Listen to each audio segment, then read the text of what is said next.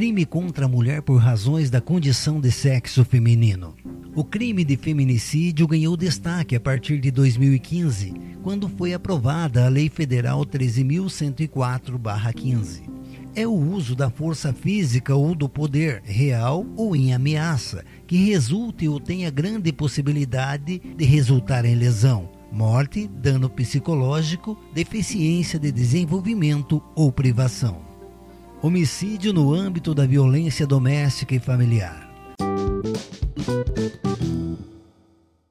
Fórum Brasileiro de Segurança Pública aponta um crescimento nos feminicídios de 22,2% do ano de 2019 para 2020, no período de março a abril, com um total de 143 mulheres mortas em 12 estados. Uma mulher é morta no Brasil a cada duas horas.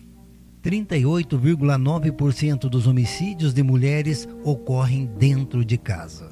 O Brasil registrou oficialmente em 2020 a morte de 1.338 mulheres por sua condição de gênero. Vida humana é o bem jurídico mais valioso e a mulher vulnerável possui condições que deixam desfavoráveis e em risco.